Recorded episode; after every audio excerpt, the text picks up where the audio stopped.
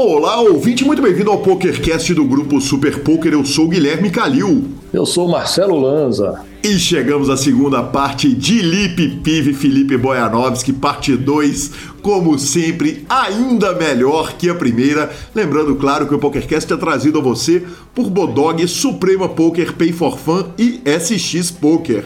Perguntas, participações, sugestões, promoções e comentários. O nosso e-mail é pokercast.gruposuperpoker.com.br, Instagrams e Twitter, arroba Guicalil e arroba Lanzamaia. Nosso telefone é 31 975 18 9609 e, claro, para mandar áudios no WhatsApp ou para entrar para o nosso grupo do Telegram nós vamos para a notícia, mas antes, Lanzinha, como sempre, falaremos da Bodog Poker porque tá chegando o Million Dollar Weekend.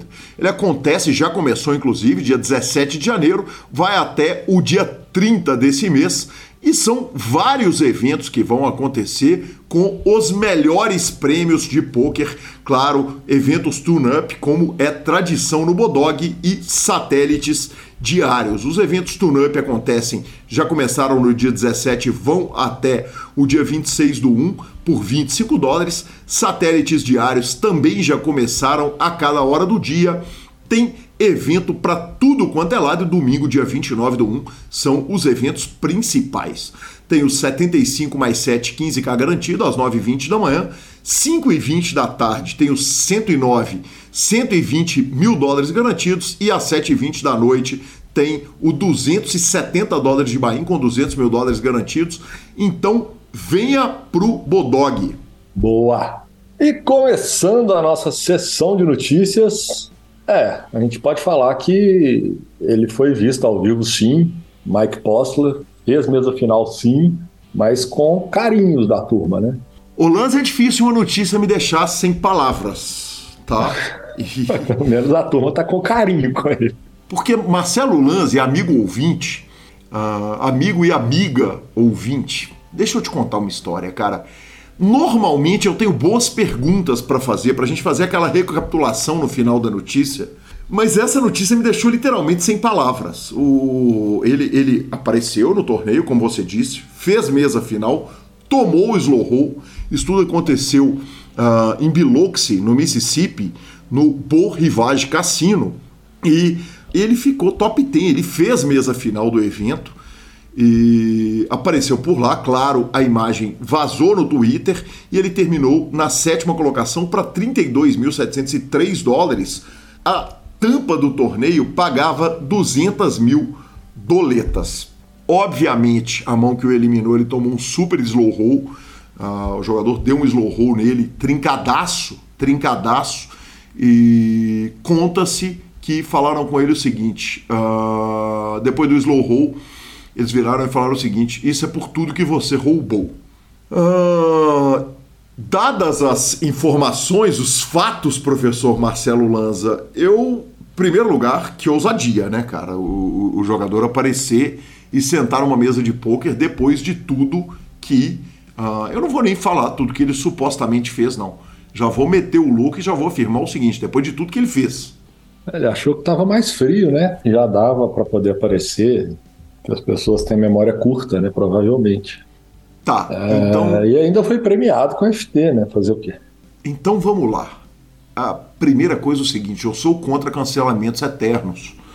Lanzinha, eu acho que as pessoas, eventualmente, elas merecem perdão por erros e, e mas no caso do Mike Postle é muito cabuloso, né, cara? É muito sério o negócio. Que não bastasse tudo que ele fez, ele ainda entrou na justiça contra jogadores, contra as pessoas, contra os acusadores e tal. Já esfriou, professor Marcelo Lanza? Já dá para receber Mike Postle em torneios de pôquer? Ah, mas o, o, conceito é. Eu também estou com você. Sim, eu acho que é, eu sou contra a política de cancelamentos eternos e tal. Mas, assim, qual foi de fato a punição que ele teve? Eu acho que nenhuma. Exato. Então, se parte por esse conceito, ele não pagou pelo erro dele. Então Sim. ele tem que continuar cancelado mesmo. E foda-se. Pô, porra, não posso falar isso não. Acho que pode, hein? Acho que pode. Ah, agora fica, vai, é. corta não, Rodolfo. Deixa o pau cantar. Mas assim, é um, é um conceito de fez errado, é, você precisa de ter o arrependimento, você precisa de pagar por isso. Pedir desculpa. Pedir desculpa e ter uma nova chance. Aí você faz. Arrumou o dinheiro, não pagou por isso, entrou na justiça contra os caras, não pediu desculpa e tal. Foi, meu irmão, você tá caçando o quê? Eles tinham de dar um couro mesmo. Final, a ficha dele pra cima, tapa no pé da orelha. Ah, o que nos traz a segunda pergunta: dá para proibir ele de participar? Quer dizer, um cassino que não seja o cassino onde ele, onde ele fez, ou o clube onde ele fez o errado, dá para o clube virar e falar: o senhor não é bem-vindo aqui? Cara, as leis americanas são um pouco diferentes da nossa, né? Sim, e lá isso são estaduais que, ainda, né? A gente está é, falando. Isso tem que se analisar. Então, assim, vamos partir do pressuposto que o Estado permita que instituições privadas neguem as pessoas de entrar, beleza? Como em Vegas. Em Las Vegas a lei é assim. Como em Vegas. Beleza. Então, eu acho que sim. E eu acho que isso não aconteceu porque ninguém imaginou que ele fosse aparecer. Se bobear, o cassino nem estava ligado na parada, entendeu? É, ele apareceu com o e... nome, o último nome que não era é, dele, né? Ele pegou e o aí, nome a partir do, do momento que os próprios jogadores do cassino vão chegar. É, é, muito simples. Os jogadores do cassino que jogam torneios lá vão chegar para a direção do cassino e falar assim: ou ele ou a gente. E aí, a partir desse momento, ele está desconvidado a frequentar o cassino e segue o jogo. Por último, Lanzinha, o cassino tem que oferecer segurança ao cliente quando ele está lá. E tem. o Mike Postel lá, gente, nós somos dois não adeptos da violência, mas certo. a vontade de dar uma bica nele.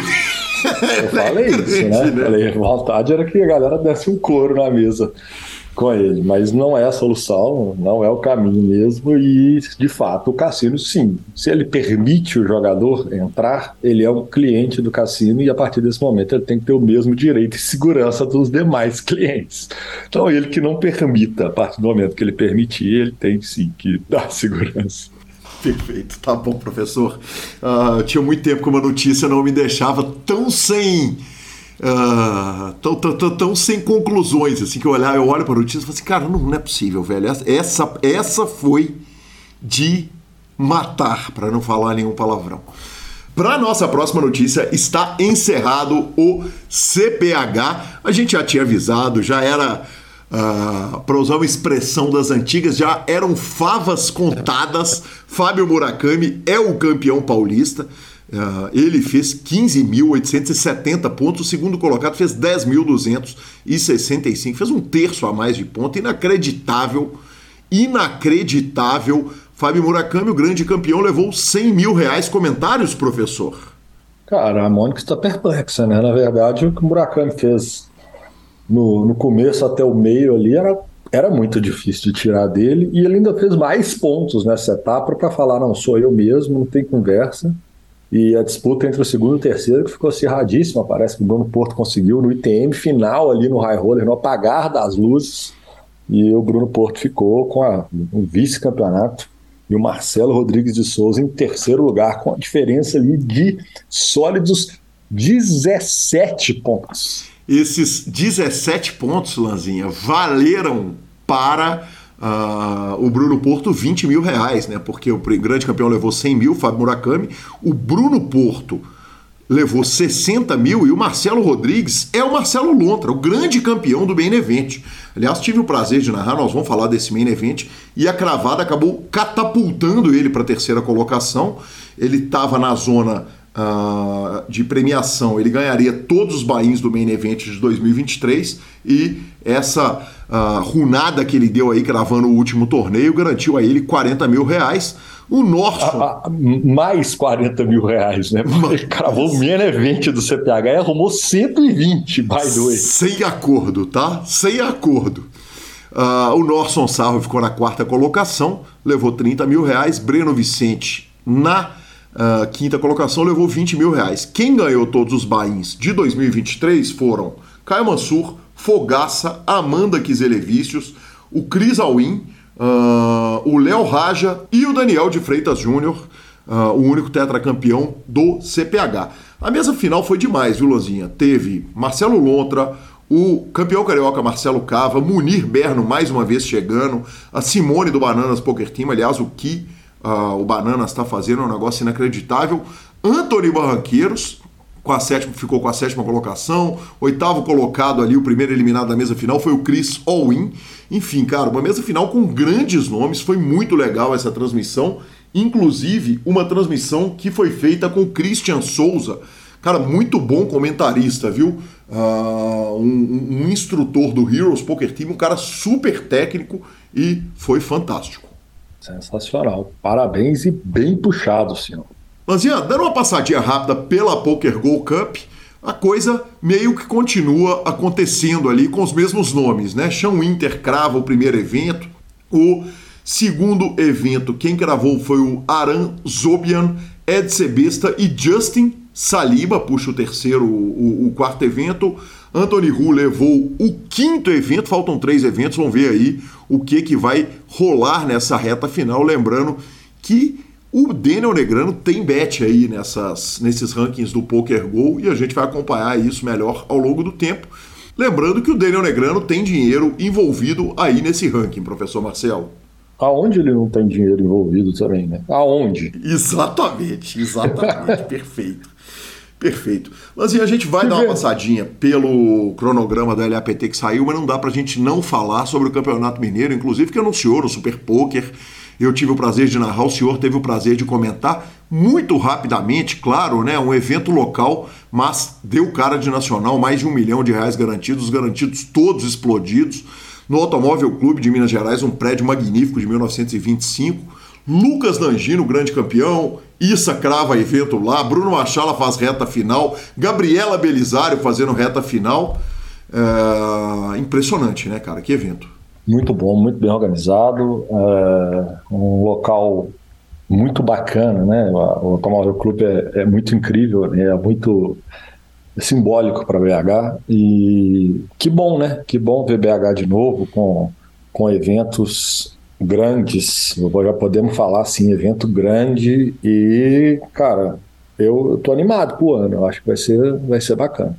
Bacana demais. Apareceu cada pessoa das antigas do game, hein, Lanzinha? Apareceu, tinha coisa ali que você olhava, parecia que a gente estava em 2008, hein? Deu, de volta ao tempo mesmo. Teve, teve momento de túnel do tempo total. Exatamente, exatamente. E por fim, Lanzinha, saiu a grade do LAPT, uh, uma grade que, cara, vamos lá. Uh, obviamente lamentei a não ter nenhum evento de Mixed Games. Né? Tem alguns Omarras ali na grade, aliás, tem até muito torneio de Omarra na grade, mas zero Mixed. O main event, R$ 7.500, 1.250.000 mil reais garantidos. E, e alguns eventos, inclusive, bem carinhos, assim, os high rollers que a turma anda gostando. 25 mil reais o No Limit Hold'em High Rollers no dia 5 de março. Uh, vai ter torneio também single day de 20 mil reais. Uh, sensacional, né, Lanz? LAPT de volta, de volta no Brasil e de volta no Rio de Janeiro ainda por cima.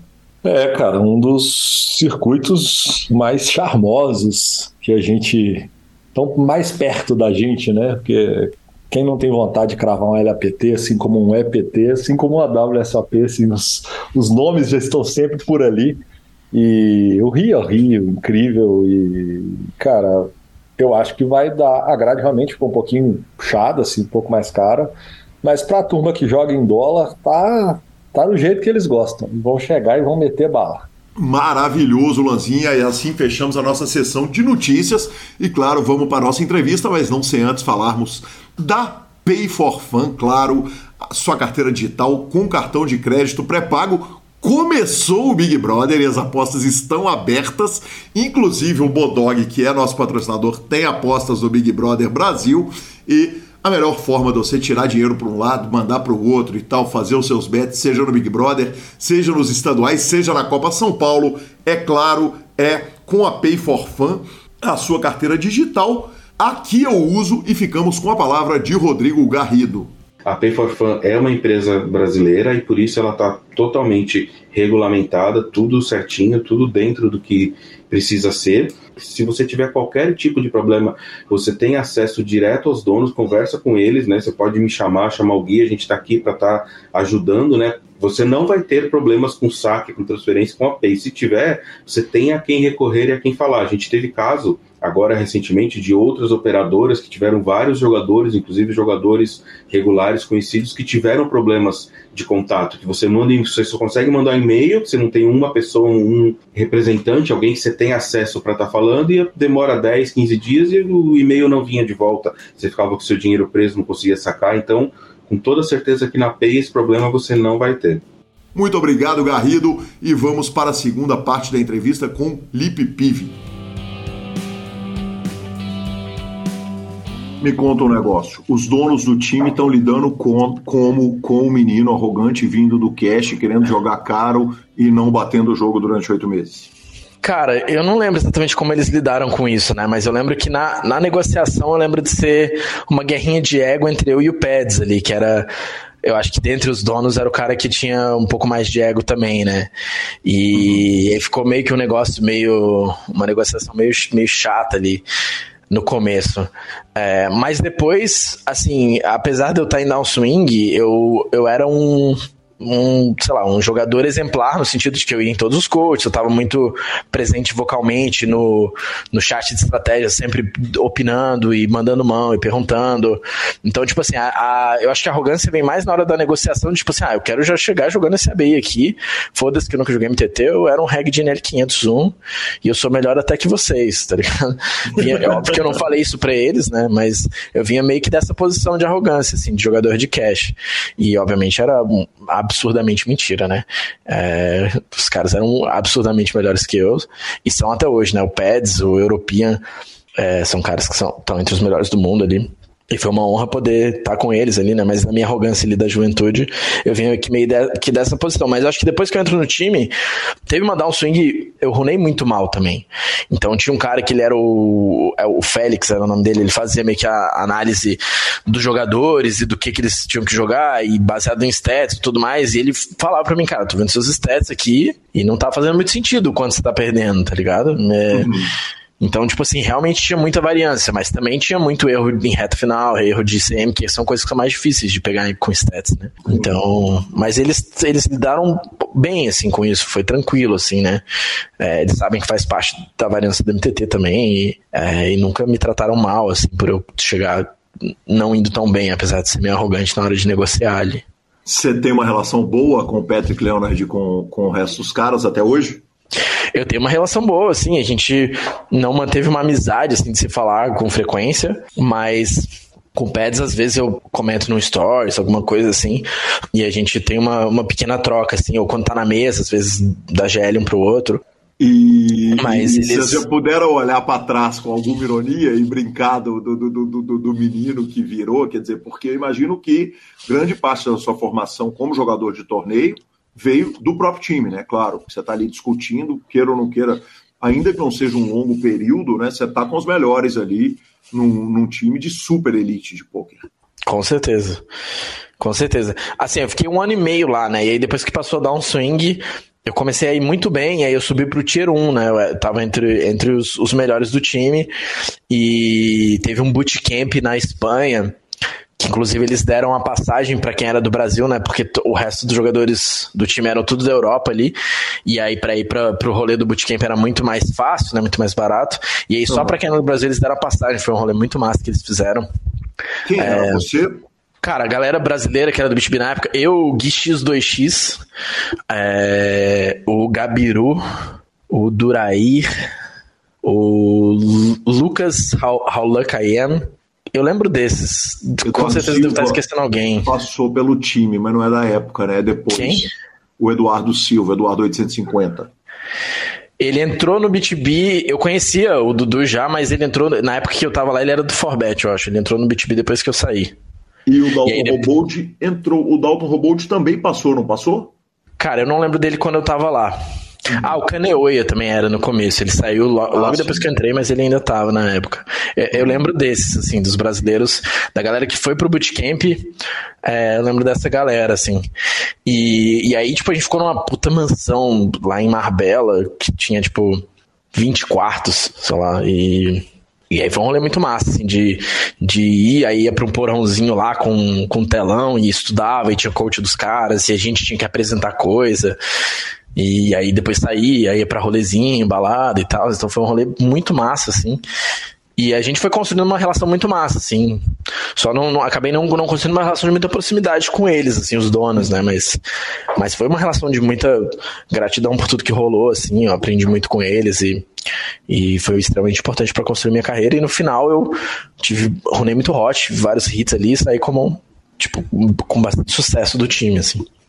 Perfeito. Quanto tempo durou a experiência na Espanha? Acho que foi uma semana o bootcamp. Perfeito. A pergunta que eu ia fazer era se teve jogo ou se foi só loucura.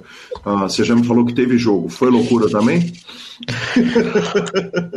Cara, eu lembro que foi um pouco loucura, mas foi bastante, tipo, estudo, assim, né? A gente não chegou a jogar, jogar, né? Mas era muito. Era aula, assim, né? Tipo, aula ao vivo ali.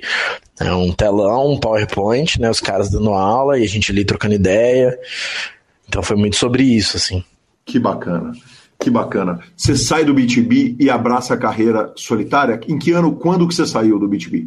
Então, não, não abraço a carreira solitária. Eu saio do B2B com uma oferta vinda do Forbet para ser instrutor e jogador deles, né?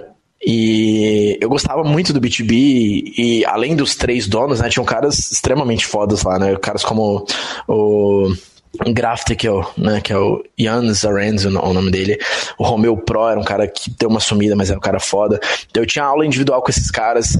É, era, um, era um time muito foda, assim. Eles ofereciam muita coisa boa.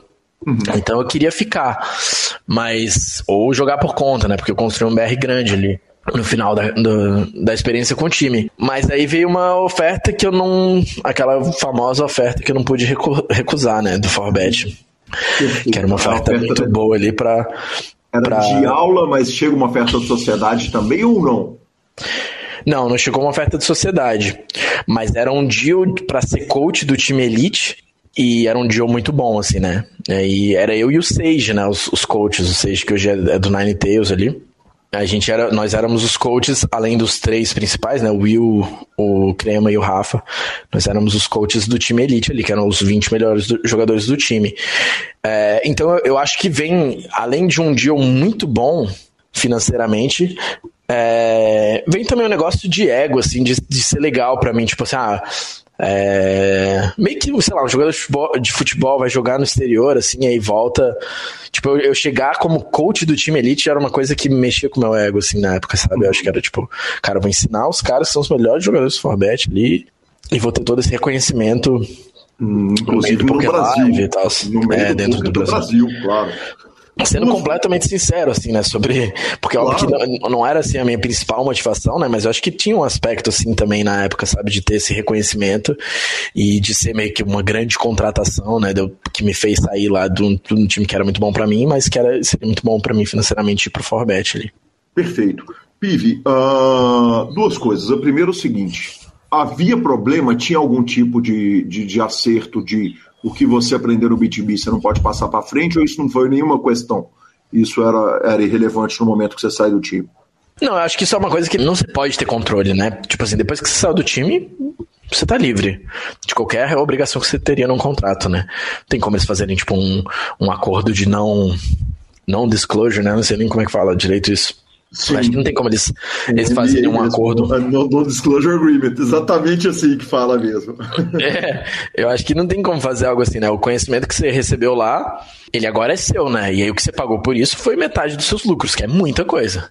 Uhum, né? Então, esse ficou metade do seu profit durante o tempo que você tá lá, depois que você sai de lá, tudo que você aprendeu é conhecimento seu, você faz o que você quiser com isso, né? Perfeito. Uh, e uma segunda coisa que, me, que ocorre é o seguinte: você perde o acesso aos caras do B2B. Claro que você ganha acesso aos caras do Forbet, mas você ganha acesso aos caras do Forbet dando aula para eles, né? Quer dizer, como instrutor deles. Uh, isso era um problema grave para você? Você, você, você passar a ser um distribuidor de conhecimento, mas você parar, você perder a fonte original que você, que você usava antes? Eu acho que de certa forma foi, mas mais do que precisava ser, porque eu tinha muito que aprender com eles também. Mas, de novo, sendo muito sincero, assim, eu acho que eu vim de um lugar de muita arrogância. Inclusive, eu, eu mandei uma mensagem pro Will uns tempos atrás falando sobre isso, tal, meio que pedindo desculpas sobre, sobre isso da época que eu estive lá, assim, porque o, o, o Will, o Grêmio e o Rafa, eles davam bastante aula pra galera e, e tanto eu quanto o Sage tínhamos acesso. Se a gente quisesse, a gente podia participar da aula.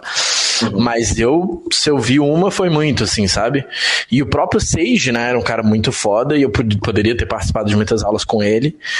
É, não lembro quão aberto era para isso, se era o tanto quanto era, era com os três, mas com certeza eu poderia ter distraído muito mais valor do próprio Sage ali. É, e dos três, né? E eu acho que meio que da minha arrogância ali, de, de vindo ali do BTB, meio que com uma. Eu tava meio que numa posição ali de me achar muito foda e de achar que eu não tinha tanto para aprender com os caras e de.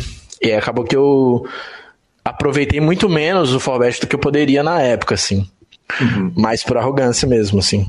É, mas com certeza foi uma coisa que foi um, um certo baque, assim, ter, ter, um pouco menos de acesso a conteúdo nesse sentido na época.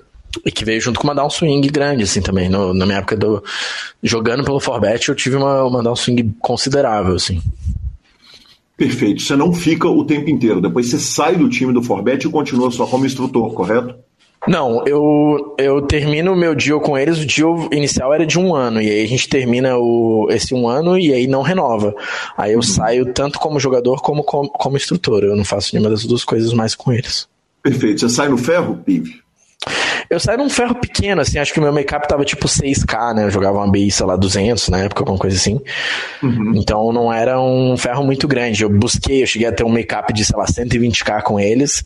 E aí, perto do fim ali, eu lembro que teve um dia que eu peguei terceiro no San Emilion e cravei um 530 lá, que deu.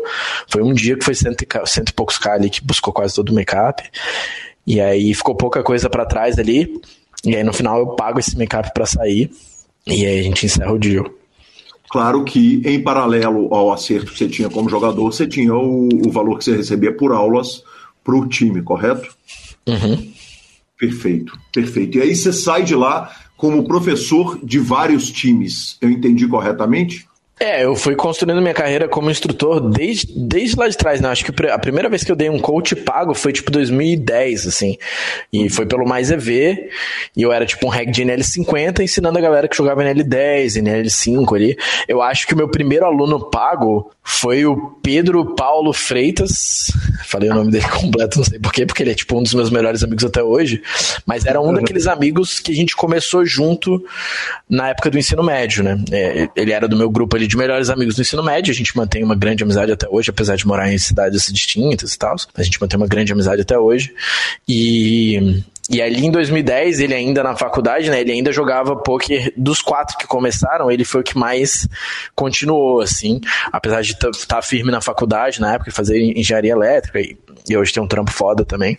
Mas ele, acho que era o que mais curtia o jogo mesmo, assim, né? Que mais estudou vendo vídeo de treinamento e curtia acompanhar os resultados, as paradas.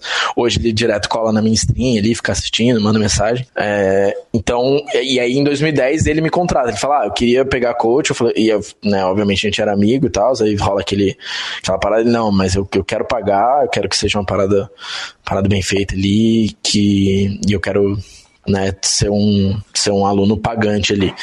E aí ele é o meu primeiro aluno, e aí eu começo a ofertar no Mais DV lá e começo uma base de alunos ali. É, desde essa época, né? Aí vem o Run Tons depois, depois vem o Sensei Poker, né? Vários, é, vários meios que, nos quais eu fui desenvolvendo a minha, a minha habilidade como instrutor. E aí no Forbet eu dei muita aula, né? Então foi um ano dando, sei lá, três aulas por semana. Então foi muita aula dada num ano ali e aí muita experiência acumulada, né? E aí eu saio com esse currículo e aí muitos times me procuram, né? Porque na época que eu tava no Forbet era um deal de exclusividade, eu não podia dar aula para nenhum, nenhum outro time, né? Então assim que acaba o contrato, muita gente vem me procurar. Perfeito. E aí você passa a ser professor, você dá muito mais aula do que você vai grindar. Você já tinha falado a respeito do carinho que você tinha pelo método muito mais do que pelo volume de grind. É, uhum. É, essa carreira de professor, quer dizer, de instrutor de times, ela, ela, ela te traz um conforto maior do que a de, de grinder, Ou nesse momento você tá dando aula pra caramba, mas você tá grindando um caminhão também? Cara, eu tive muito vai e vem, assim, nessa questão. Eu tive muito tempo de dar muita aula. E, e junto com esse processo nasceu minha filha, né?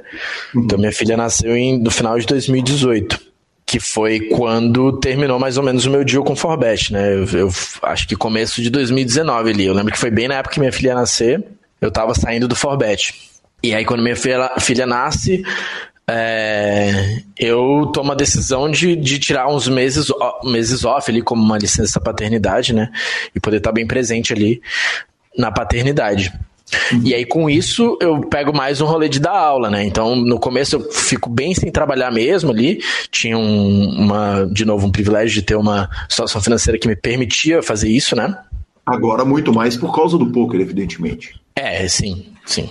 Só, só por causa do poker, né? Uhum, Os meus pais foi só os 50 dólares ali no começo. Claro, né? Mas é iniciais, todo... mais morar em casa, comer em casa e poder quebrar se desse, se desse problema, né? Isso, é. E tudo isso, é verdade. Uhum. É, aí agora já tava, né, morando sozinho em Curitiba, já em uhum. outra cidade e não tendo mais nenhuma relação financeira com os meus pais, mas os privilégios de, por ter tido vários privilégios, de poder chegar onde eu cheguei ali e de ter uma situação financeira que me permitia estar muito mais presente na paternidade, né?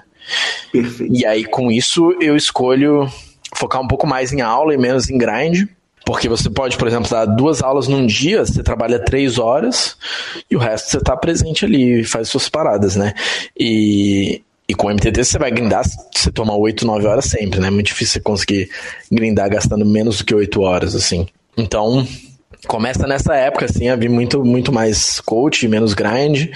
E aí, conforme minha filha vai crescendo e vai sendo um pouco menos necessário ali é, todos os cuidados da paternidade, eu começo ali a a voltar a grindar mais, né? E aí começar a equilibrar as duas coisas. E aí, desde então, eu, eu venho meio que não vai e volta, assim, uma época eu tô grindando mais e dando menos aula, daí eu canso de grindar, pego um swing, aí começa a dar mais aula, aí canso de dar aula, quero voltar a competir, voltar a jogar, aí passa a dar menos aula, eu fico meio que nesse vai e vem, né, mas parar completamente da aula eu nunca mais parei, assim, porque é uma coisa que dá muita estabilidade financeira, né, não depender da swing do jogo ali, tendo uma família para sustentar e tudo mais, é algo que é extremamente essencial, assim, que eu faço desde então, tipo assim, se eu fiquei duas semanas sem dar uma aula desde o Forbet lá, provavelmente foi muito, assim, acho que não chegou nem a isso, assim, sabe? Perfeito. E aulas para times, que se for necessário você pode me, não me responder, mas que aulas para time, que obviamente são muito mais caras do que coaches individuais, né? É, sim, sim. O, quando eu cobro de times e grupos grandes, é, é mais do que individualmente. Perfeito. Vivi, é causa pra caramba, né, cara? É muita vontade de fazer o mundo melhor na hora que a gente vai olhando o contexto geral da vida deste homem. Quer dizer, a gente vai bater no veganismo, Uh, tem manifestações uh, feministas no, no, no, seu jogo, manifestações políticas, uh, uma troca de, de, de, cor de cabelo, que eu não sei se cada uma significa alguma coisa ou se é só uma coisa de, de diversão ali. E nós tivemos numa conversa pessoal, naquele momento que a gente se encontra no BSOP, uma longa conversa a respeito de relacionamentos abertos, que é, é, é uma questão que a gente vive de formas diferentes mas que, que, que nós dois vivemos ali. É, a primeira pergunta é a seguinte: antes da gente entrar na questão das causas específicas, você enxerga o, o poker? No, é, é, qual que é a sua visão a respeito da comunidade do poker no que diz respeito a causas comuns? Cara, eu não, eu não tenho uma visão específica do poker em si, assim. Eu acho que é meio que como a maioria dos meios. É uma coisa que é relativamente é, não pensada muito sobre, assim. As pessoas uhum. não ligam muito, assim, como na maioria dos meios. Eu só vejo, assim, como o meio que eu tive, de novo, o privilégio de poder estar numa posição em que as pessoas estão mais dispostas a me ouvir por me admirarem dentro de um meio específico, né? Então, por ter conseguido sucesso dentro do poker, eu sei que as pessoas estão um pouco mais dispostas a me ouvir e isso me dá é, essa oportunidade de ter um espaço onde eu posso lutar pelas coisas que eu acredito, assim. Uhum. Uh, mundialmente, o poker é visto como um, um, um meio pouco menos engajado, talvez, né, do que, do que outros meios, menos envolvido politicamente. É claro que, à medida que a gente foi caminhando com o mundo, o mundo foi ficando cada vez mais polarizado e hoje uma camiseta, uma manifestação dentro de um, um evento de pôquer, ele, ele vai causar mais barulho, mas, mas no, no, no, Brasil, a gente tem visto mais manifestações, quer dizer, nós tivemos recentemente, e, e a, a, questão política específica é uma questão que eu evito falar no PokerCast, mas a gente teve algumas manifestações através de camisetas, bonés, enfim, uma série de coisas em BSOP que geraram um barulho violentíssimo uh, no, no, nos eventos. Uh, você recebe adesão às suas causas dentro do poker, quer dizer, você é, é, disse que o, o, o, interesse é restrito em qualquer meio que você tiver, mas você acha que se você tivesse em outro meio, talvez, uh, seria possível, por exemplo, na causa do veganismo, você ter mais adesão do que no poker ou menos? Não, cara, acho que não. Acho que é mais sobre o, o sucesso específico que você tem. Porque é isso, as pessoas elas tendem a escutar mais. Daí que vem o termo influencer, né? O influencer, por que, que existe esse termo? Porque é um cara que, uma pessoa qualquer que teve é, tem muitos seguidores, as pessoas, né, uma pessoa de sucesso em algum meio e que com isso ela consegue influenciar as pessoas, porque as pessoas estão mais dispostas a te ouvir. O que não faz muito sentido. Ninguém deveria estar mais disposto a me ouvir filosoficamente por eu ser bom no poker. Uma coisa não tem nenhuma relação com a outra, né? Mas uhum. acaba que funciona dessa forma na nossa sociedade, né? As palavras, as palavras das pessoas famosas acabam tendo um peso muito maior, né? Não que eu seja uma pessoa famosa, mas dentro desse meio eu, eu conseguir meio que essa posição de, de ser alguém que as pessoas admiram, né? E aí, por isso elas estão mais dispostas a me ouvir. Então, eu acho que seria igual em qualquer meio, assim, é difícil dizer, sabe? É, eu acho que é mais sobre, sobre a posição que você ocupa ali. É claro que existem meios específicos que vão estar mais abertos a uma coisa do que a outra e tal, mas o veganismo, por exemplo, é um que é muito difícil das pessoas aderirem, porque ele requer um sacrifício muito grande, né? Um sacrifício de prazer que a grande maioria das pessoas não está dispostas a fazer. Então, é, se com a minha stream, por exemplo, exemplo, duas ou três pessoas acabaram virando veganas por me ouvir falando sobre, provavelmente é muito, e já é tipo algo que me satisfaz muito, assim, de vez em quando eu recebo uma mensagem, me manda no chat lá, ah, tô uma semana sem comer carne e tal, por, por te ouvir falando sobre aqui e tal.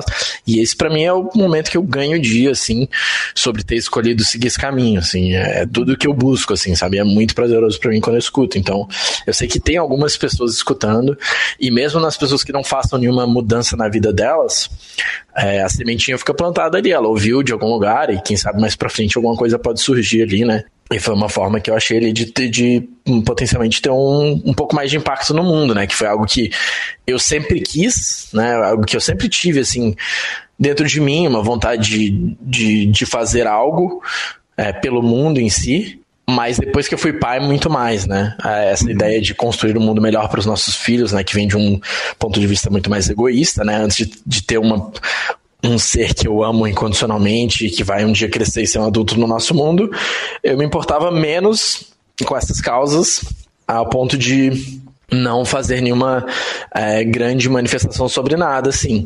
Né? E aí, a partir do momento que eu tenho um motivo um pouco mais egoísta, que é a minha própria filha ali, né? e imaginá-la crescendo na sociedade machista que a gente vive, né? com desigualdade de gênero e, e todas as outras questões, é algo que me incomoda muito, né? Eu quero fazer o que eu puder para construir um mundo melhor para ela, assim, né?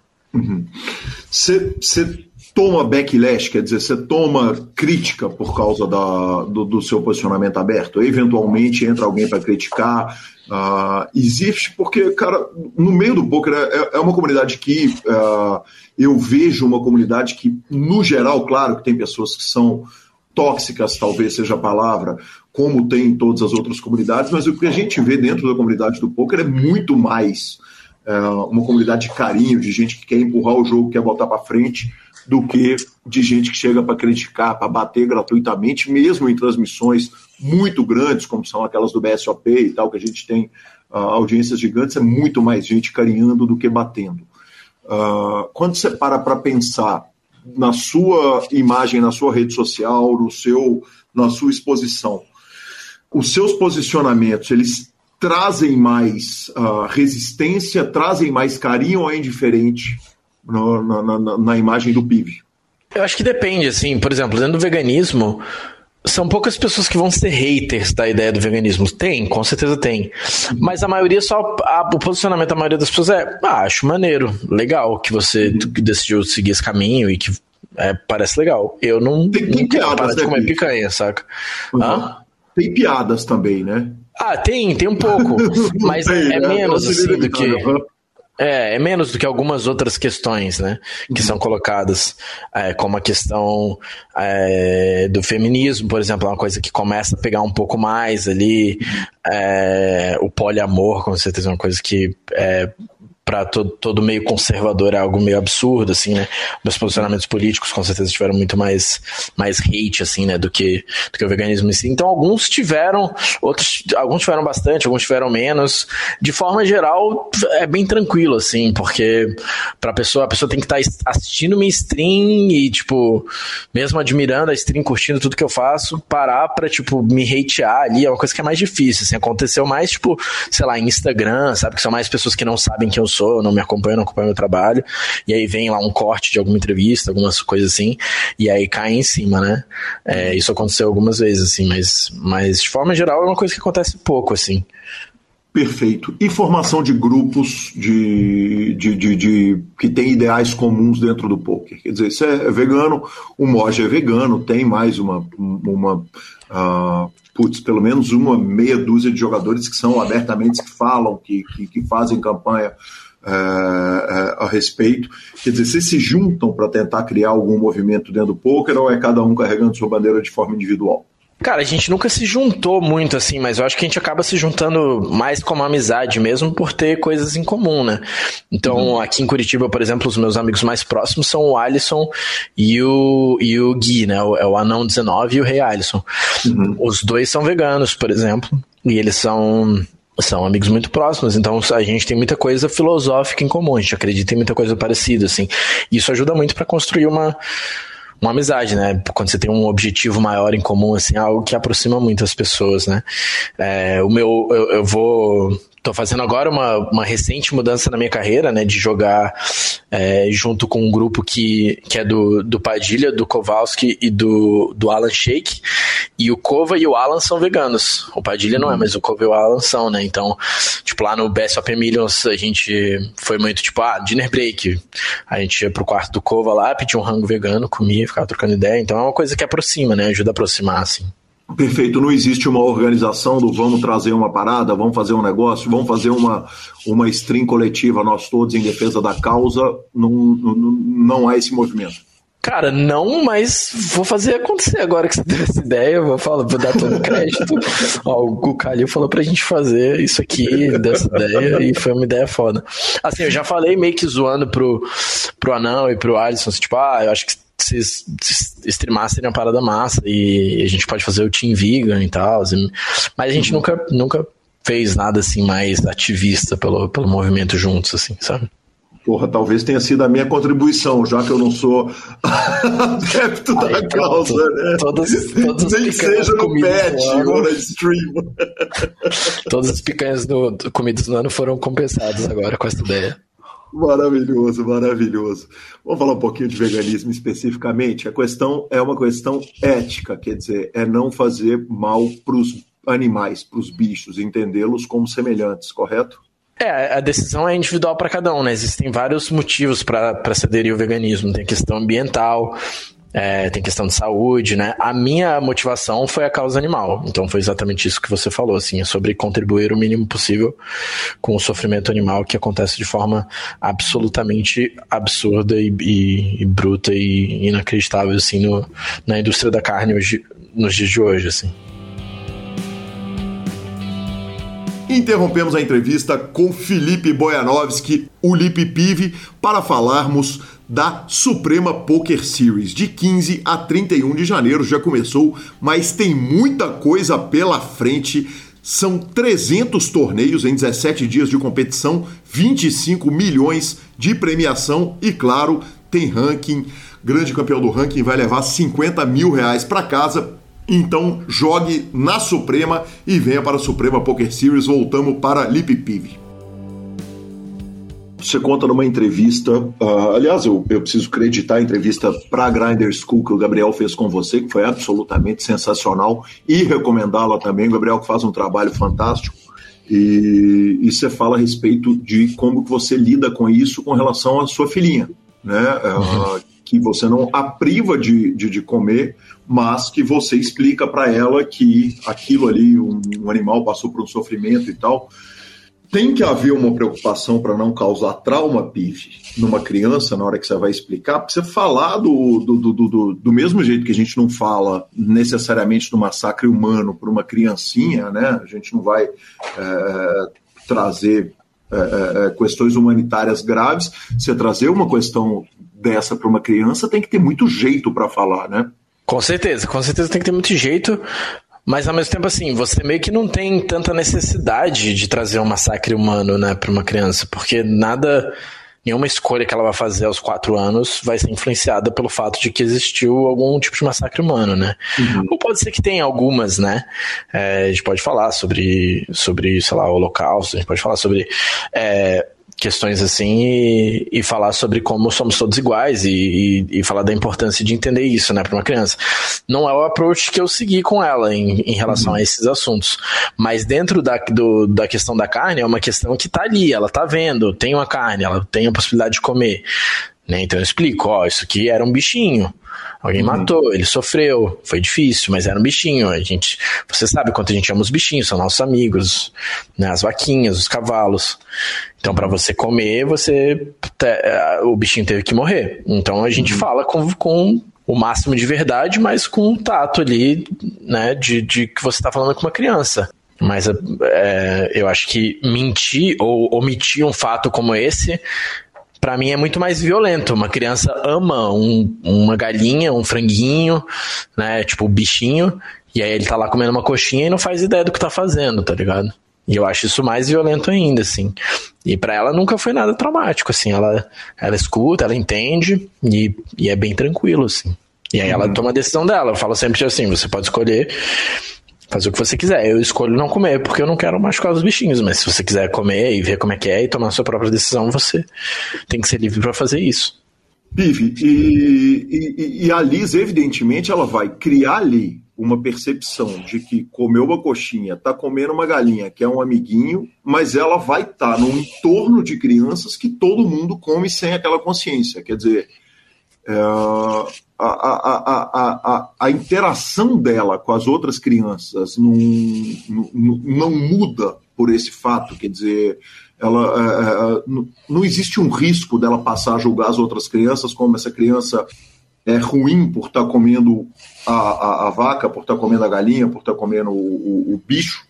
Eu acho que sim, mas eu acho que isso, é, assim, o que ajuda nesse processo é o exemplo, né? Então, tipo, a criança ela aprende pelo exemplo. Então, a partir do uhum. momento que eu falo para ela com todo o tato e falo que ela pode escolher, que ela tem o direito de escolher, mas que eu escolho não, né? E, e que tem muita gente que escolhe, é a escolha de cada um, e sobre respeito, né? Quando a gente trata esse assunto com respeito, se eu chego para ela falando, tipo, comer bicho é uma parada absolutamente cruel, a gente não vai fazer, você está proibida de comer carne, quem come carne não presta. Uhum. Aí ela vai levar isso adiante, né? E vai levar essa ideia, quem come carne não presta. E ela vai crescer espalhando ódio, que é uhum. péssimo, não é o que eu quero. Sim. Né? Então, eu acho que trabalhar é, trabalhar todas essas questões, né? Trabalhar sobre o respeito com as diferenças de uhum. cada um. Né? Se você trabalha com isso é, no seu exemplo no dia a dia e no que você passa para seus filhos, eles vão levar isso adiante com, com os amigos. Então, se o amigo quer comer a galinha, ele pode, mas talvez ela, ela vire para o amigo e fale: olha, essa galinha, é, esse frango é uma galinha. Uhum. Até rolou, teve um, teve um caso com o meu enteado, né? Antes ainda de eu, de eu estar com a Paula, minha atual companheira, ela conta, né, que teve um caso de que ela foi chamada na escola, daí o pessoal foi reclamar assim, ah, seu filho tá falando para as pessoas que o frango é galinha e tal. E aí o pessoal não tá querendo comer mais, tá ligado? E, tipo, só como se fosse um problema, assim. Pô, ele só foi lá e falou a verdade, tipo, ele não ficou causando e falando, tipo, ah, ela sangrou e morreu, sofreu, só falou, ah, é galinha. Eu não, não vou comer, porque é galinha. Uhum. É um bichinho fofo, aquele que tá ali fora, que a gente cuida e tal. Uhum. Né? Então ele trouxe essa informação e as crianças começaram a querer comer e foi um problema, tá ligado? Mas é isso, assim. É, se você ensinar sobre respeito, por exemplo, a preocupação é, da criança levar isso adiante de forma que seja agressiva com quem segue um meio de vida diferente é algo que não vai acontecer, porque você está ensinando sobre outra coisa que também é extremamente importante, Perfeito. que é o respeito pelas diferenças. Perfeito, perfeito. E aí, ainda partindo do, do, do, da minha ignorância, Pive, uh, você jogou algumas vezes com lute como uma garota na camiseta e depois jogou com jogue como uma garota na camiseta. Eu não entendo bem a questão de lugar de fala. Eu entendo o suficiente para não falar quando eu não tenho lugar de fala. Mas eu não entendo além disso. Quer dizer, você é um, um, um homem defendendo uma causa que teoricamente não é sua. Conta um pouco a, a questão do feminismo para gente, como que é a sua relação e, e uma panorâmica para quem é ignorante feito eu uh, admito que sou. Uhum. Cara, então, é uma coisa que, assim, essa questão do, do lugar de fala, eu, eu já puxei, eu já tomei alguns puxões de orelha, assim, e já fiz uhum. algumas mudanças na minha forma de posicionar, me posicionar sobre isso. É, eu não digo nem que eu sou feminista, eu digo que eu sou pró-feminismo, né? Porque uhum. eu acho que para você ser feminista, você tem que ser mulher, pelo que eu entendo, assim. É, uhum. Então, eu sou pró-feminismo, a causa do feminismo. Lembrando que o feminismo ele não é o oposto do machismo, né? Algumas pessoas confundem. O feminismo ele luta pela igualdade de gênero e não uhum. que passe a ter uma desigualdade a favor das mulheres, né? Que seria o oposto do machismo, né? Uhum. É, a verdade é que a gente joga, eu jogo, a gente joga um jogo que é majoritariamente masculino, né? sei lá, deve ser 95% do field que são homens e os 5% que são mulheres. É, e a gente vive numa sociedade extremamente machista. E aí o que acontece é que nesse meio em que a grande maioria é homem, é, infelizmente, muitas vezes um, um outro homem vai ser mais escutado do que uma mulher, né? Pelo próprio machismo é, intrínseco ali. Então eu acabo estando numa situação em que é, às vezes eu falar sobre isso é algo que vai trazer. Eu, eu tenho o privilégio de novo de estar numa posição em que eu posso ser mais escutada, né? As uhum. pessoas me admiram e tudo mais. E existem várias mulheres no meio que falam sobre e, e que, e que são escutadas também. Mas às vezes um cara que é homem, ele é machista ah, todos somos, né? Mas enfim, ele cresceu no meio machista e, e, ele começa a ouvir de outra pessoa que ele se identifica mais, porque é do mesmo gênero, né? Então, tipo, um homem virando e falando, peraí, a gente precisa refletir sobre isso. Então, uhum. É, se posicionar anti-machismo, anti... Eu acho que é isso, né? É sobre ser anti-machismo mais do que sobre ser feminista, assim. Uhum. É, lutar para acabar com o machismo para que possa haver igualdade de gênero, assim. Então eu acabo meio que usando a minha posição ali de, de novo de privilégio para falar sobre algo que eu acho que é importante. Eu uhum. acho que às vezes existe alguma questão de, de lugar de fala, algumas coisas que eu faço que, que eu preciso refletir sobre que eu não sei dentro da minha ignorância de uhum. saber relativamente pouco sobre o assunto, por não ser mulher e não ter vivido o que as mulheres viveram dentro do, da sociedade machista que a gente vive.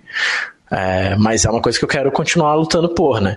E uhum. inclusive dentro do meu próprio, da minha própria stream é algo que eu quero começar a fazer mais.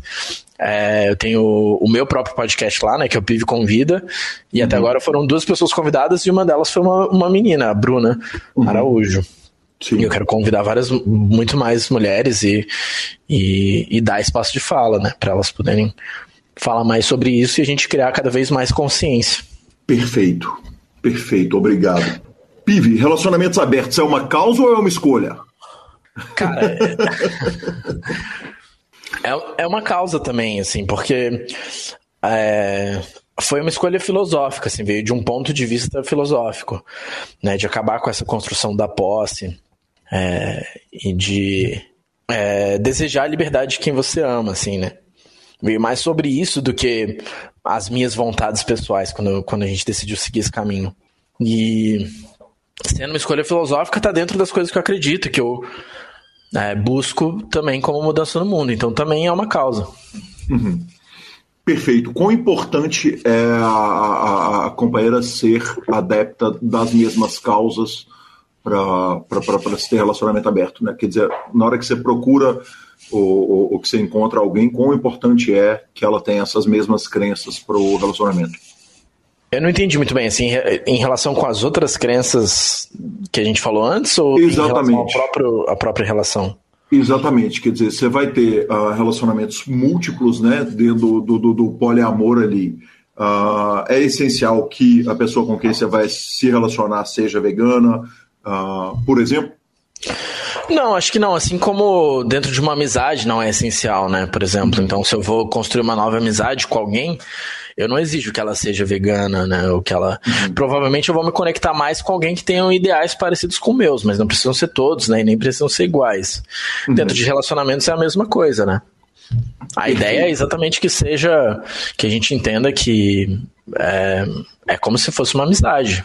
Uhum. Né? Perfeito. Perfeito. Uh, por último, as cores do cabelo. Seu cabelo andou de algumas cores. Eu lembro, pelo menos, de louro, de roxo. de, uh, as cores do cabelo, elas têm alguma relação com o caos ou é só uma escolha estética? Então, a primeira vez que eu pintei, que eu pintei de roxo, veio de um lugar de mais filosófico, assim, que era sobre dar exemplo para os meus filhos que a gente deve fazer o que a gente quiser e a gente deve ser quem a gente quiser.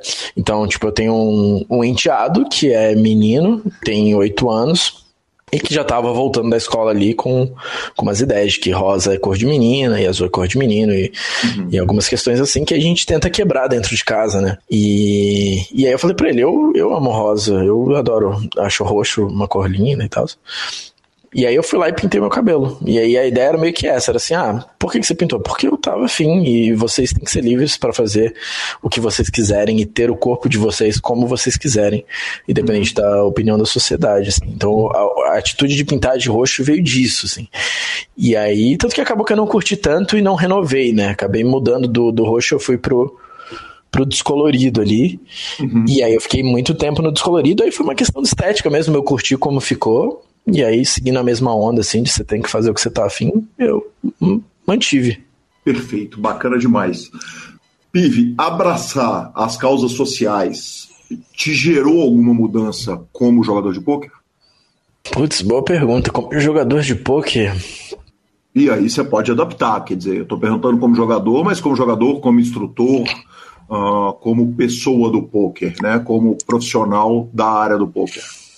Cara, assim, eu não sei dizer se, se abraçar causas sociais teve alguma influência em mim como jogador. Eu acho que tem muita influência como pessoa e, consequentemente, acaba tendo influência como jogador, assim. Então, por exemplo, dentro da ideia de abrir um relacionamento, eu tive que lidar muito com o meu ego, né? No começo tinha muitos ciúmes. Uhum.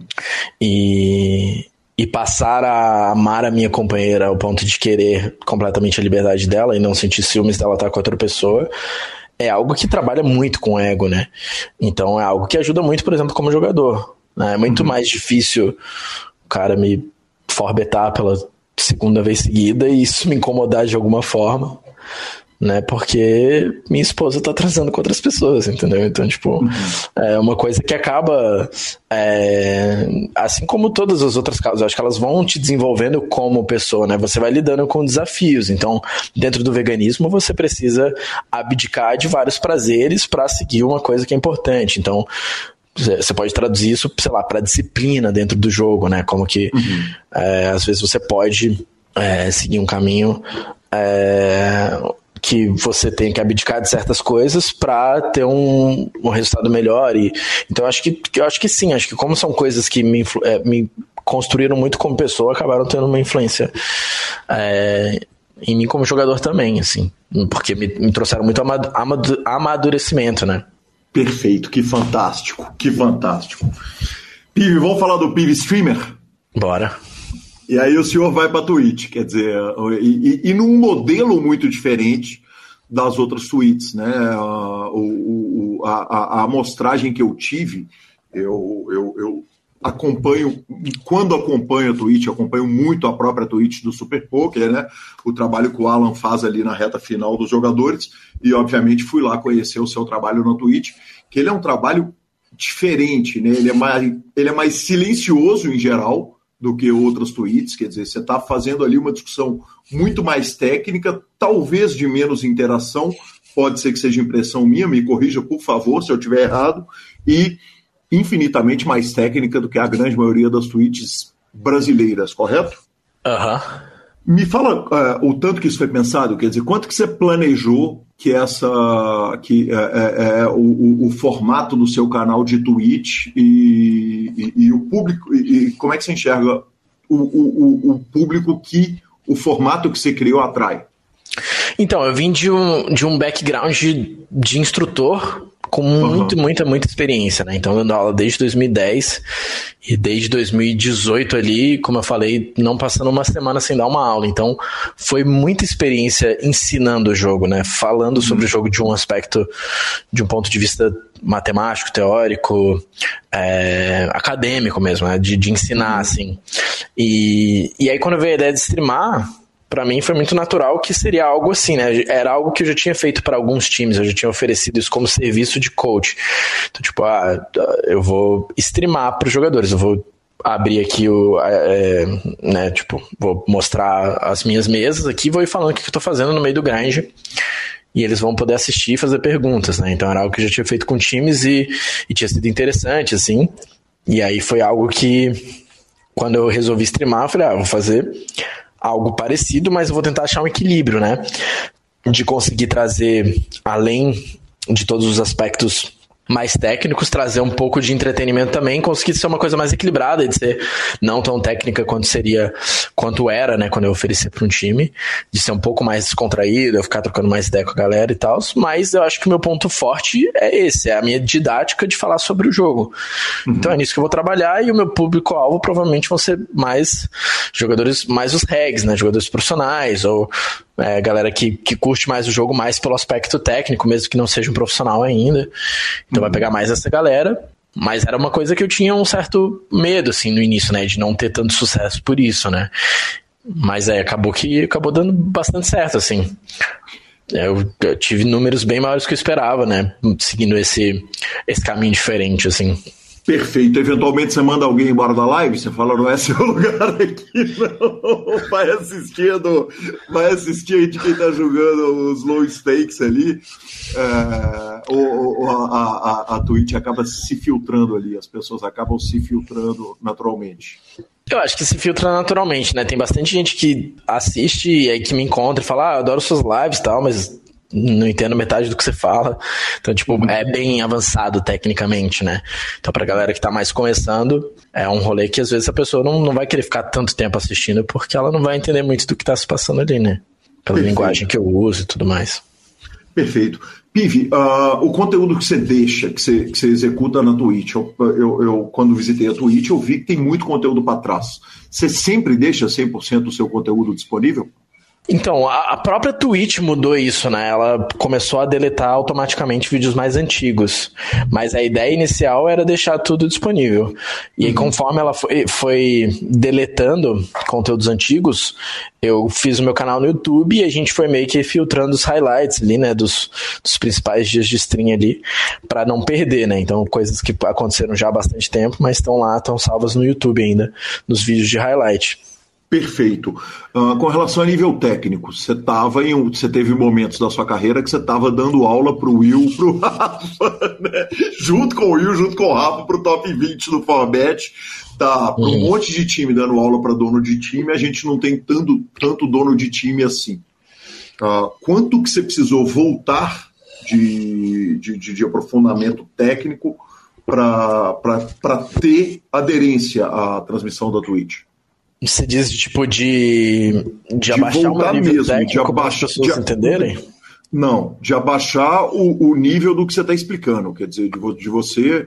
Uh, evidentemente, a conversa, quando você está conversando com o sketch a respeito de poker, não é a mesma conversa que você está tendo com um, um grinder, por mais que seja um, um jogador que seja muito aplicado, é diferente a conversa. Ou você não teve adaptação nenhuma, quer dizer, você simplesmente está trazendo para a Twitch o, o, nível mais alto do que, do que pode ser discutido a respeito de poker. Cara, tiveram poucas adaptações, assim, relativamente poucas. Eu meio que trago ali pra Twitch meio que o que eu traria pra um time que eu estivesse dando coach mesmo. Uhum. Até por isso que muita gente fala que não entende metade do que eu falo. É uma coisa que eu já escutei uma, muitas vezes. Tipo, muitas vezes as pessoas falam, não entendo metade do que você tá falando, não, mas eu tô lá uhum. Como se estivesse falando outra língua. Então, tipo, é bem avançado, né? Porque é isso, eu sou eu ali, eu tô falando sobre cada mão. Às vezes eu vou explicar uma coisa e aí eu entro um pouco mais a fundo numa questão um pouco mais básica dentro dela, para que as pessoas possam entender, do que eu faria num time que eu sei que eu tô ensinando para os próprios instrutores do time, por exemplo. Uhum. Uhum. Mas é, eu não tive que fazer quase nenhuma mudança, assim, eu, eu meio que sou eu mesmo ali. É, como se eu estivesse dando aula para um time avançado. E aí acaba que é, é, porque o que eu trouxe foi mais essa questão de equilibrar com, com a parte mais do entretenimento, né? Então, uhum. eu não passo o tempo inteiro falando teoria, teoria, teoria. Eu paro, eu fico trocando ideia com o chat. Aí, tipo, ajo como um jogador de poker normalmente, né? Então, tipo, ah, às vezes queimo com alguma coisa que acontece, comemoro quando acerta uma parada. Então, isso traz um pouco de entretenimento. Eu acho uhum. que isso mantém muitas pessoas que não entendem tanto da parte teórica do que, teórica do que eu tô trazendo. Mas quando eu vou falar sobre uma mão, eu falo sem filtros ali. Uhum. Né, tirando questões, às vezes, é, leituras exploitativas específicas de um jogador que eu não quero revelar na stream, é, sobre os aspectos técnicos da mão, eu falo tudo o que eu penso mesmo, assim. Perfeito. O fato de você estar tá fazendo uma transmissão em português permite você falar um pouquinho mais de coisas exploitativas, sabendo que o adversário nunca vai entender o que, que você está falando? Com certeza, com certeza. Inclusive a escolha de não streamar em inglês tem muito a ver com isso também, de entregar menos o meu jogo, né? Porque o percentual dos oponentes que eu enfrento que são brasileiros é muito menor do que o resto do mundo, né? Uhum. Perfeito. É, é, comum que os seus espectadores peçam tecla SAP quando você está explicando alguma coisa, a turma fala, pô, explica isso aí, dá uma, dá uma destrinchada nisso aí para mim, ô Pive. É bem comum. Inclusive, eu tenho alguns comandos, né, que explicam algumas coisas que são mais básicas, tipo o RNG, né, o Random Number Generator que eu uso. É um que tem lá, exclamação RNG. Então a pessoa pergunta: ah, o que, que é esse número que fica, fica rodando aí na tela? O que, que é esse negócio que você fala de rodeio agro, não sei o quê? Uhum. Aí, eu, aí eu mando exclamação RNG. Aí tem um textinho ali que explica o que é o randomizador, né? Porque é uma coisa que eu tive que explicar tantas vezes. Eu falei: não, eu preciso automatizar isso de alguma forma, porque as pessoas perguntam com muita frequência. Então rola bastante, assim maravilhoso. E para alguém que chega na sua live e não consegue entender o conteúdo que você está entregando, você tem algum conteúdo que você indica como step, quer dizer, como um meio de caminho ali, que você fala, cara, vai assistir aquela ali primeiro, que quando você voltar para cá, você vai ter entendido, uh, uh, você vai ter mais facilidade para entender o que eu estou falando? Cara, muitas vezes me perguntam isso, assim, dicas e tal, de onde começar, do que de onde seguir. Eu não tenho muito algo que eu indico, assim. Eu sei que tem muita coisa boa grátis no YouTube para se assistir, para te dar uma boa base ali, mais do, da questão mais básica, matemática que você precisa do jogo e tudo mais. Mas é meio que uma coisa que eu não tenho uma indicação definida, assim, a ah, tal lugar é um bom lugar para você ir e tal. Não, uhum. não sei, assim, responder tão bem. Perfeito, perfeito. Pive, cara, sensacional, sensacional. Que maravilhoso falar com você. E eu queria, se você tiver mais tempo, a gente já vai passando de duas horas de entrevista. Eu queria fazer uma última brincadeira que eventualmente eu faço aqui, que é pedir para o jogador explicar uh, os nicks dele. Vamos lá? Vamos embora. Então tá bom, a lista tá na mão. O primeiro é Lipe Pive, você começou a entrevista explicando. Liz Flower, eu não sabia o que, que significava, mas depois no meio da entrevista eu entendi, né? É, exatamente. Em homenagem à minha filha, né, que tem o nome de uma flor, né? Flor de Liz. Então Perfeito. ficou Liz Flower ali, que é a flor de Liz em homenagem a ela. O que carambas é seu Onofre? Seu Onofre. Cara, seu Onofre é uma brincadeira, tipo, pra ser um nome de tiozão, assim, né? Tinha, tinha a Dona Conceição, tinha, tinha vários nomes, assim, a Dona Marlene, eu acho que é um nick no GG que joga cara até hoje. Então tem uns nicks, assim, que são meio que uma brincadeira de ser um tiozão de live, assim, né? E o seu Onofre foi, foi uma brincadeira assim. que perfeito. Ben Molho, Ben Molho é em homenagem ao meu maior ídolo no poker, que é o Ben Solski, que o nick dele é Sauce, né? Que é molho em inglês. Uhum. Então foi uma brincadeira com o nome dele e o nick dele, o Ben Molho ali. Eu imagino que deve ser a mesma explicação de Phil Galfinho. Phil Galfinho, na verdade, é um pouco diferente, porque apesar de ser talvez ainda um ídolo maior, né? Talvez até maior que o Sócio, porque o Sócio é o maior ídolo dentro do jogo, talvez, mas o, o Galfond é um ídolo que foi muito, por muito tempo um ídolo dentro do jogo, mas foi por muito tempo um ídolo como pessoa também.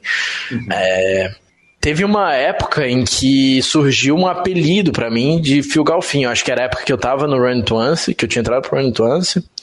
Se eu não me engano, quem inventou isso foi o Vitinho Dezei, o irmão do Yuri.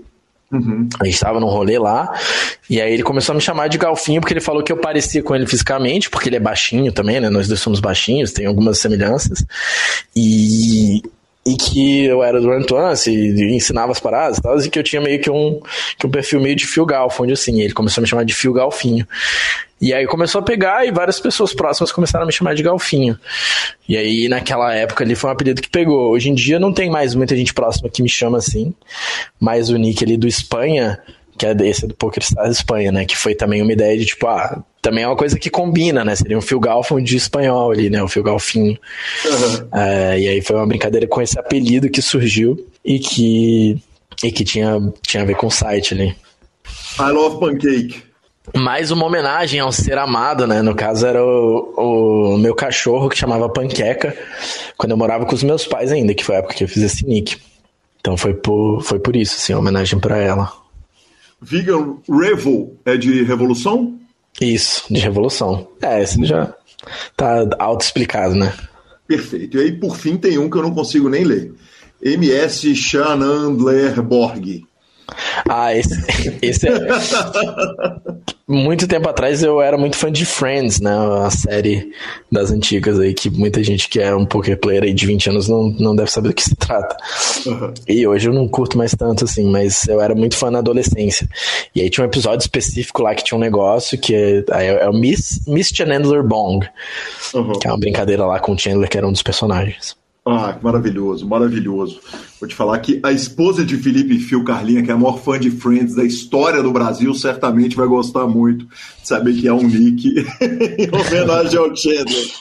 Maravilhoso, maravilhoso. Uh, Pive, pra gente encerrar o seguinte: em alguns momentos você fala o seguinte, porra, eu era um menino que cheguei arrogante na, na, na, no, no, no, na escola e é, na hora que eu vou do cash game para o torneio e depois eu chego no, no Forbet, eu acabo usando um pouco, talvez um pouco de arrogância, quer dizer, você abre o seu coração a respeito dessa característica lá do jovem pive que vai passando, a vida vai passando, a gente vai tomando porrada da vida.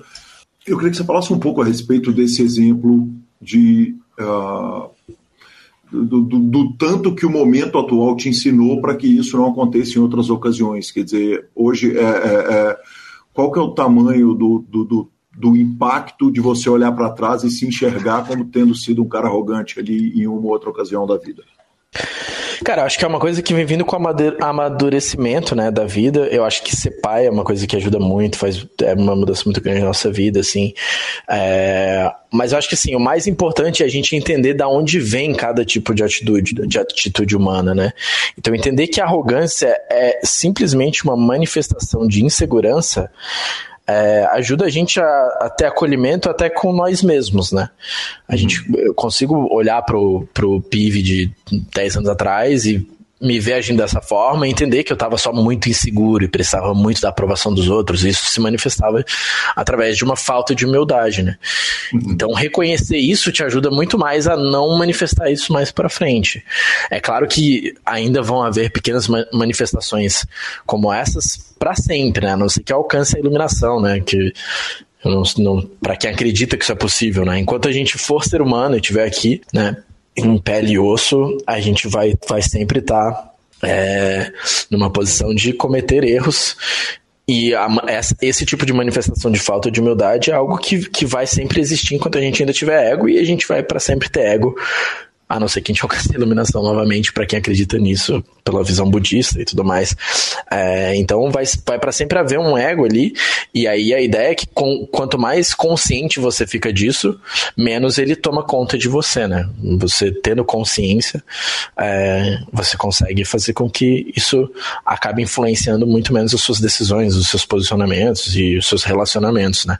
Eu acho que junto com o amadurecimento que vem da, de crescer lidando com né? Com as pessoas que você convive, com filhos e etc. É, são to, todas coisas que vão influenciando e fazendo com que a gente vá ficando cada vez é, menos guiado pelo ego e assim manifestando menos essa falta de humildade, né? Maravilhoso, maravilhoso. Pive, foi um prazer sem tamanho passar as mais de duas horas que a gente passou conversando. Cara, muito obrigado pela conversa absolutamente fantástica. E, e que demais, que demais, que prazer falar com você. Uma entrevista. É, é, é um, nome tão importante para o poker, ele precisava ter passado aqui pelo PokerCast. Eu fico muito feliz de ter te recebido aqui e, e pela generosidade toda na sua fala toda. Pô, eu que agradeço, cara. Que, que enorme prazer poder ter, ter tido esse espaço aqui, falar um pouquinho mais sobre a minha carreira, relembrar um pouco de muitas coisas gostosas que eu passei, poder falar um pouco mais das coisas que eu, que eu acredito, né? Ter esse espaço. E uma enorme honra, né? Uma entrevista absolutamente excelentemente conduzida, como todas, e, e foi uma grande honra poder fazer parte. Muito obrigado. Tamo junto, não vejo a hora da gente encontrar e tomar mais uma cerveja agora após a entrevista. Vamos embora. Tamo junto, abraço. Muito obrigado, Pide, valeu. Valeu, abração. Marcelo Lanza, que homem magnífico. Que homem, que máquina. Cara, bom, né? Cara, impressionante. Na hora que eu falei que tava vindo a entrevista do Lip Pive, o amor, as declarações de amor foram totais. Nas transmissões que nós fizemos também, quando eu falei que a entrevista tava no ar, assim, cara, os maiores craques do poker brasileiro o tem em grande conta, né, cara? Então, demais. Muito obrigado, Lip Pive. Uma entrevista, cara, que, que, que, que delícia de fazer essa entrevista, viu? Aí sim, senhor. E claro, vamos para as redes sociais mas não sem antes falarmos da SX Poker. A SX Poker, você já sabe, cash game 24 horas, aquele atendimento automatizado, torneios milionários, sem taxa, sem burocracia, bônus, promoções, R$ reais para você começar a jogar. Claro, cria a sua conta pela nossa descrição e hoje eu vou falar de novo a respeito do Fichas 24 horas. Fichas 24 horas é uma plataforma automática de envio de fichas e, e, é legal demais, cara. 24 horas, literalmente, né? O nome 24 horas não é à toa. Você consegue acessar o Fichas 24 horas de qualquer plataforma, mas de qualquer forma a SX tá gigante, cheia de atendentes. Para quem prefere um atendimento ali humanizado, você vai conseguir falar, vai conseguir depositar, sacar, enfim, uma moleza, o melhor atendimento do mundo era a SX e jogue a Suprema Poker Series na SX. Venha jogar comigo e com Marcelo Lanza. Tem redes sociais? Lanzinha, de novo, a gente falou do Campeonato Mineiro, né, lá na sessão de notícias, mas o senhor me deu a honra de participar comigo ali de algumas transmissões, cara, e eu queria só te agradecer. Foi legal demais fazer transmissões com o senhor. Gabriela Belisário, como sempre, brilhando. O senhor, infelizmente, eu não vou poder deixar de dar falinha, né? Acabou sobrando tempo para fazer muita transmissão comigo, né? O combinado é que eu só subia para transmissão quando eu caí. Eu fui todos os dias. Como nada. Ainda bem que alguém forrou e forrou pesado, né, professor? Essa família alguém, fez mesmo. Alguém bateu o salve todos. Bonito, Mais uma vez. Exatamente. Pela décima milionésima vez, bateu o salve todos. De ah, qualquer forma, eu só queria te avisar que estar com você numa cabine de transmissão, cara, é, é, é, é uma coisa deliciosa, viu, cara? É demais poder estar com você ali ao meu lado nos comentários. Ah, eu que agradeço, o prazer é meu. Queria também agradecer ao, ao Machala e ao Dieguinho, que, que eram seus, seus comentaristas do dia, nos dias que eu fui, que também me cederam ali um espaço junto com eles ali na falinha e na brincadeira. E que bom, eu gosto também. É, é, é, divertido, né, gente? O negócio é leve, fica, fica bacana e é sempre um prazer estar ao seu lado, seu lindo. Muito obrigado. Vamos ali? Vamos de finalização. Superpoker.com.br, tudo sobre poker no Brasil e no mundo. É mais que poker, é Super Poker, na aba de clubes, a guia de clubes do Brasil, onde jogar a agenda diária de torneios. No YouTube, as melhores transmissões de poker, também análises técnicas, está na mão e muito mais. Mibilisca.com, cobertura mão a mão de torneios pelo Brasil e pelo mundo. E na Twitch, twitch.tv barra Grupo Super. Querido Alan, acompanhando a reta final dos brasileiros e também as melhores transmissões. Dica cultural. Lanzinha, posso dar dica de coisa que eu nem vi ainda? Eu faço isso com a frequência maior que você imagina. Beleza, então vamos lá. Hoje eu vou assistir o filme sobre Ennio Morricone, o compositor das trilhas né, do, do, de cinema, dos filmes de Velho Oeste, e acabou sendo qual que é a palavra? Ele acabou sendo buscado ali pelo Quentin Tarantino. Tarantino também usou o Morricone agora recentemente e o documentário dele uh, não está disponível de forma que hoje eu tenho uma viagem aérea, professor, essa noite e assistirei então o documentário de ele Morricone. Semana que vem eu conto para um amigo ouvinte e para amigo ouvinte o que achei do doc. Uh, hoje eu tenho uma viagem aérea, eu vou demais. É, cara, eu confesso que não tem como não falar. Já foi falado, anunciado e entregando tudo que prometeu The Last of Us, a série HBO estreou domingo. Picos máximos de audiência para tudo quanto é lado, a ponto de quase derrubar a HBO do ar. Na verdade, ela teve instabilidades por causa da quantidade de acessos Lembrando que a HBO no final de semana passada ela abriu o sinal para a turma poder ter o gostinho ali do primeiro episódio no domingo. Então, assim, foi queda, tiro e bomba para todos os lados. E. Ô, ô vovô, a, a, notinha da, de The Last of Us no Rotato Tomato, Tomatoes tá, tá, tá firme, viu? Tá, tá quanto? Seisinho? Dos críticos, 99%, da audiência, 96%. Tá, tá firme, o negócio tá, tá bonito de ver. Caramba, cara, que impressionante. Eu fiz uma piada tão ruim no grupo do Telegram hoje, cara. O Douglas perguntou se alguém tinha alguma coisa para dizer do The Last of Us. Eu falei, cara, que eu saiba, os Last of Us no torneio são os que ficam em TM. foi, foi tão ruim. Foi ruim. Que eu não devia repetir aqui, mas eu repeti porque, mesmo assim. É, até porque, assim, The Last of Us já era o melhor jogo da história de videogame. The Last of Us 2 também. E ao que tudo indica, é a maior ou a melhor. Tá bom que não é tão difícil, que teve muita coisa ruim adaptada de videogame para cinema, mas é disparado a melhor adaptação de um videogame para televisão já feita. Então, obrigado por isso, HBO. Arroba Gui Calil e arroba Lanza Maia são os nossos Instagrams e Twitters. O PokerCast é trazido a você pela SX Poker, pela Suprema Poker, pela Pay for Fun e pelo Bodog. Estamos no Spotify, Deezer, YouTube, Amazon Music e Podcast Players. E a edição é do fantástico Rodolfo Vidal. Um grande abraço a todos e até a próxima semana. Valeu, muito obrigado.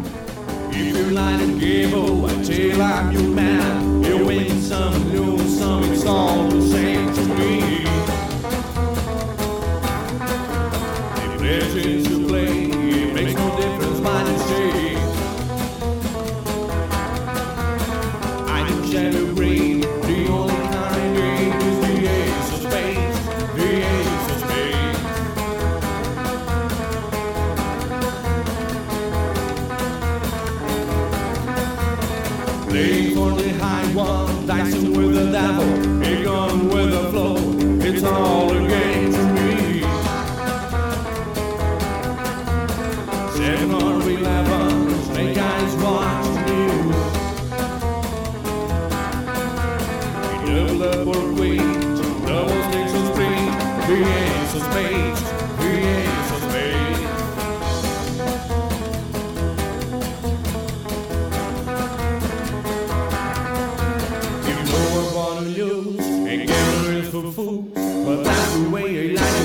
I don't want to